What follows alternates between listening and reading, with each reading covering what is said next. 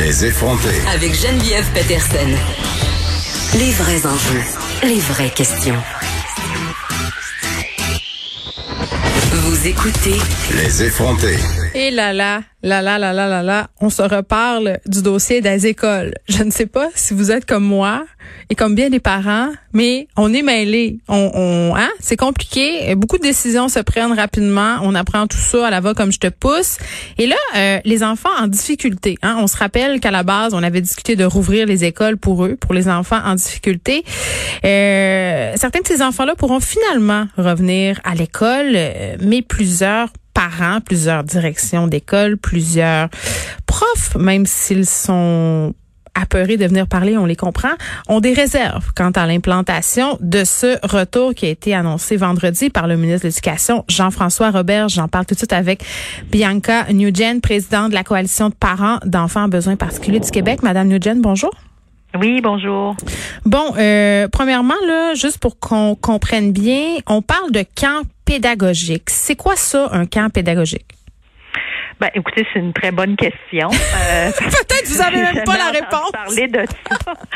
Euh, ben, écoutez, nous, euh, dès le 25 mars, on avait envoyé un courriel au ministre de l'Éducation, au ministre de la Famille et à la ministre McCann de, du services sociaux et de santé pour les enjoindre vraiment là, à réfléchir rapidement à, à, à mettre sur pied un plan tripartite parce que justement, comme vous l'avez nommé en introduction, ces écoles-là auraient jamais dû fermer pour les élèves à besoins particuliers. Parce que hmm. si on avait vraiment considéré que c'était euh, des élèves qui avaient des grands besoins d'encadrement au niveau pédagogique, que c'était des élèves à risque de décrochage scolaire, si on était vraiment conséquent avec toutes les études et toutes les les, euh, les résultats euh, on ne serait pas en train de parler là, de, de l'improvisation de l'annonce qui a été faite vendredi dernier.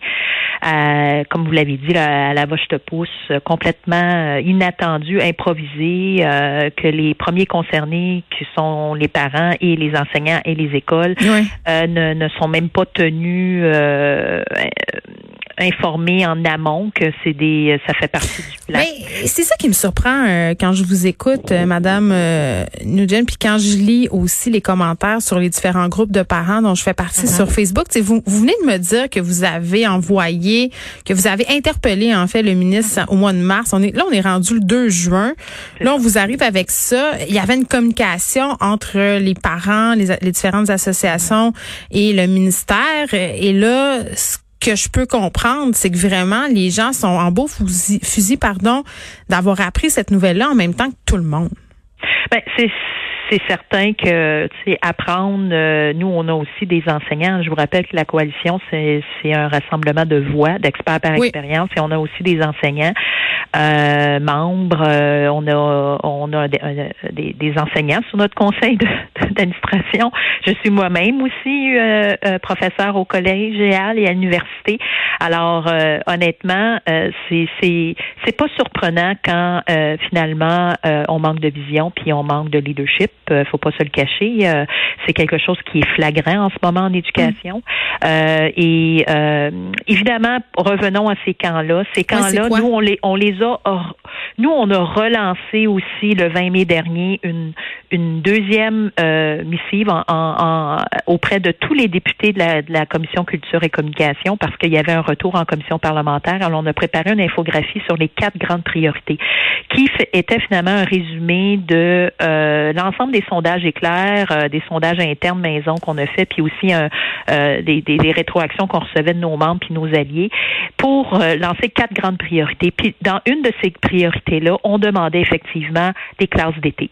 Alors pour nous, c'est ce qu'on s'attendait on s'attendait qu'il y ait une annonce pour dire qu'il était pour avoir des camps. Alors, c'est certain qu'on comprend que c'est surprenant, mais ce qu'on comprend mal, c'est que euh, c'est laissé euh, de manière aléatoire puis arbitraire à la bonne décision euh, de l'organisation des commissions scolaires et on leur met toute la pression pour organiser ça sans nécessairement les avoir avertis et sans aussi avoir tenu euh, au courant les enseignants qui seraient amenés à offrir ces camps-là pédagogiques. et là, on parle de trois semaines. Mais on parle aussi de camps, on parle aussi de répit pendant l'été en coordination avec des services sociaux, mais on n'a aucun détail. Puis on est à trois semaines de la fin du calendrier C'est ça, qui va décider, un, quels élèves euh, vont pouvoir avoir accès à ces camps-là? Et comment on va déterminer qui est en difficulté, quelles difficultés sont admissibles? Qui? Ben, ça c'est déjà inscrit dans la loi sur l'instruction publique. C'est que malheureusement, il n'y a pas grand monde qui la comprend parce qu'elle n'est pas très claire. En fait, c'est pour ça qu'on a dû développer une politique d'éducation nationale en 2018 parce qu'on n'avait aucune politique qui encadrait cette loi-là. Mais mm. ceux qui connaissent un peu la gouvernance scolaire savent très bien qu'en gouvernance scolaire, il y a ce qu'on appelle la subsidiarité des pouvoirs. Le ministre n'a pas le choix de laisser les commissaires décider parce que dans la loi sur l'instruction publique, il n'y a pas le droit de décider. Hmm. Alors, c'est ça que les gens réalisent pas, c'est qu'il y a des droits et des privilèges qui sont qui étaient de l'ordre des commissaires. Là, ben, il a aboli ce, ce niveau-là pour pouvoir rapprocher les pouvoirs des écoles, mais sans nécessairement leur donner les conditions et les outils nécessaires pour les appliquer. ils sont dans un entre-deux qui tombe plutôt mal en ce moment. Là. Ben exactement. Alors, on aurait-tu eu besoin de nos élus scolaires en ce moment pour justement nous représenter puis faire entendre nos voix? Ça a comme vraiment ben à donner mal la pandémie puis pas avoir de, de représentation euh, euh, pour pouvoir faire entendre nos voix. En tout cas, c'est un autre sujet, mais tout ça pour dire que euh, en ce moment, c'est pas surprenant que le ministre lance des des prescriptions ou des recommandations, comme dans sa lettre qui dit Je suis heureux de vous confirmer qu'à partir du 1er juin 2020, de nouvelles mesures destinées aux élèves de la formation générale des jeunes et des adultes qui présentent des besoins particuliers seront autorisées. Trois semaines et demie après, pratiquement, non, en fait, deux mois et demi après, Hmm. Le, le, début de la pandémie, c'est là qu'ils réalisent qu'il y a des formations, euh, des services d'enseignement d'intégration sociale de formation aux adultes. C'est là qu'ils réalisent qu'il y a des élèves qui sont inscrits à des intégrations, des, des, des, services d'enseignement socio-professionnels, euh, des formations semi-spécialisées. C'est là qu'ils se réalisent a des élèves euh, au, au préscolaire, au primaire et au secondaire handicapés ou qui ont des troubles de, de, de graves de comportement qui ont besoin d'avoir un encadrement spécialisé. Ben c'est ça, je veux qu'on en parle concrètement là, parce que euh, tu sais moi euh, j'ai le privilège d'avoir des enfants qui sont pas en difficulté, donc j'ai de la misère mhm. à me figurer qu'est-ce que ça peut euh, être une journée par exemple dans dans votre vie là, parce que mhm. je, moi je suis dépassée par une chose aussi simple que la trousse du ministère là, puis on s'entend là euh, les courriels qu'on reçoit de nos trois ça, enfants, de toutes les de toutes leurs quand on a des enfants secondaires puis qu'on a des enfants primaires. Puis j'ose même pas m'imaginer ce que ça serait si j'avais des enfants en difficulté. Puis c'est un peu tabou de dire que les parents d'enfants en difficulté ont besoin d'un répit, mais c'est quand même ça pareil, c'est vrai. Ben, c'est certain que je peux vous dire qu'en ce moment, sur les réseaux sociaux, euh, ça ventile. évidemment, il y a évidemment, ça ventile. C'est bien. Il y, a, il y a des parents, c'est bien, mais il y a des parents qui, euh, ça fait longtemps là, qui sont en surcharge là. Euh, il était avant la pandémie, c'est ça qu'on ben, se dit là.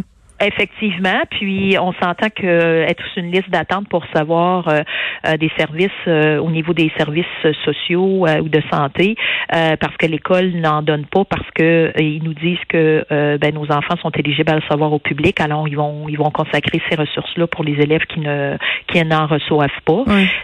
alors oui, alors à quoi ça ressemble les journées? Ben ça ressemble au fait que malheureusement on, on a de la difficulté à encadrer nos enfants euh, au niveau de les mettre euh, de, les mettre en action pour euh, pour parce que souvent on n'a pas reçu le portable. Il y a encore des familles qui ont pas reçu le portable. partez-moi pas ça sous le dossier ah, des portables. Ben, exactement. Il y en a il y, en a aussi qui n'ont aucune espèce de demander à des parents. on est le 2 juin, hein. Je, veux juste qu'on se le ben oui, exactement. C'est ça. de, s'encadrer. Il y a des parents. Nous, on a demandé dans nos priorités de donner des, des soutiens aux parents pour encadrer leur enfant avec les outils des, outils technologiques. En avez-vous? Ben non, c'est pas quelque chose qui est euh, connu. Il y a certaines commissions scolaires qui sont très très proactives. Il y a certains enseignants effectivement qui sont très compréhensifs, qui euh, ont envoyé des, des, documents complémentaires pour soutenir les parents à comprendre comment que ça fonctionne les outils. Mais on s'entend que on n'est pas enseignant, c'est pas notre et on n'est pas éducateur spécialisé et on n'est on n'est pas travailleur sociaux, on n'est pas. Ça c'est tellement intéressant cette nuance là, puis ça passe souvent mal quand les parents disent on n'est pas enseignant, mais c'est vrai, tu être un parent c'est une chose, enseigner à son enfant des matières, c'est un je veux dire, c'est un baccalauréat, c'est pas pour rien, là. Je veux dire, c'est un vrai travail, c'est un, métier. Et c'est des stages. Puis ça a changé, là, depuis notre temps, là. Il y a eu 1800 réformes. Donc, moi, je me ben, sens pas apte à expliquer les maths à mon enfant. Et ça, c'est juste au niveau pédagogique. Mais nous, on a vraiment des, des, des, besoins, des, des, des, besoins psychosociaux aussi. Nos enfants font des crises, nos enfants se désorganisent, nos enfants, euh, et en général, là, euh, je veux dire, je vous donne un portrait de ceux qui ont les plus grands besoins. Évidemment qu'il y a des enfants qui ont des difficultés d'apprentissage, mais sur le plan comportemental, ça va mieux. Euh, il, y a, il y a pour qui des familles que certains enfants, en fait, c'est ils sont ils se sentent en sécurité d'être à la maison, mais ce qui manque, c'est le temps aux parents. On mm. travaille. Euh, ben, comment vous faites? Je, sais, pas comment vous faites. on travaille, là. On travaille, là. On, doit faire des suivis. et puis, il y a certains parents, à un moment donné, ils disent, on a, nous, on a demandé une bonification de 300 dollars euh, euh, au crédit d'impôt pour enfants handicapés parce que le portable, là, ben, des fois, là, on en a juste un. Puis l'école en donne juste un, mais des fois, on a trois enfants. Puis l'enfant primaire, ben, il y a, a tu sais, rendu au cinquième, sixième année, ben, des fois, il fait des travaux sur un ordinateur. Nous, on a besoin d'avoir un soutien financier aussi. Là, on n'a aucune espèce d'idée aussi de ce qui va arriver avec ces. Euh, la vérité, c'est qu'il y a des parents qui vont arrêter de travailler pour s'occuper de leurs enfants. Et... Ben, ça, c'est un, phénomène, ça. Il y a des études là-dessus. Moi-même, je suis chercheur en sciences sociales euh, qui prouvent que, euh, effectivement, les, les parents d'enfants, notamment les parents d'enfants autistes, une, une étude récente, Université de, de Concordia, il y a deux ans, 75% de ces parents-là vivent du stress.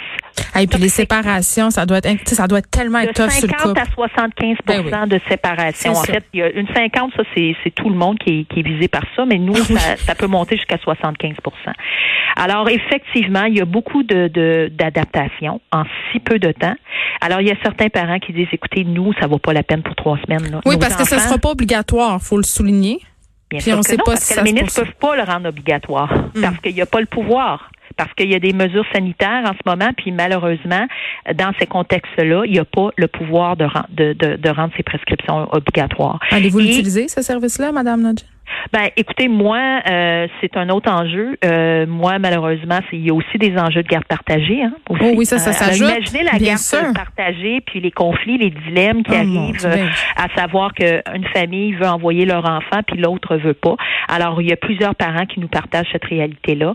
Moi, de mon côté, j'ai demandé un retour. là, on vient d'avoir une confirmation d'une possibilité d'un camp spécialisé pour trois semaines seulement pendant l'été. Qu'est-ce qu'on va faire pour le reste des semaines? Qu'est-ce qu'on va faire? Je vais vous souhaiter euh, la meilleure des chances, Madame Bianca Nugent, présidente de la Coalition de parents d'enfants à besoins particuliers du Québec. Merci. Au plaisir.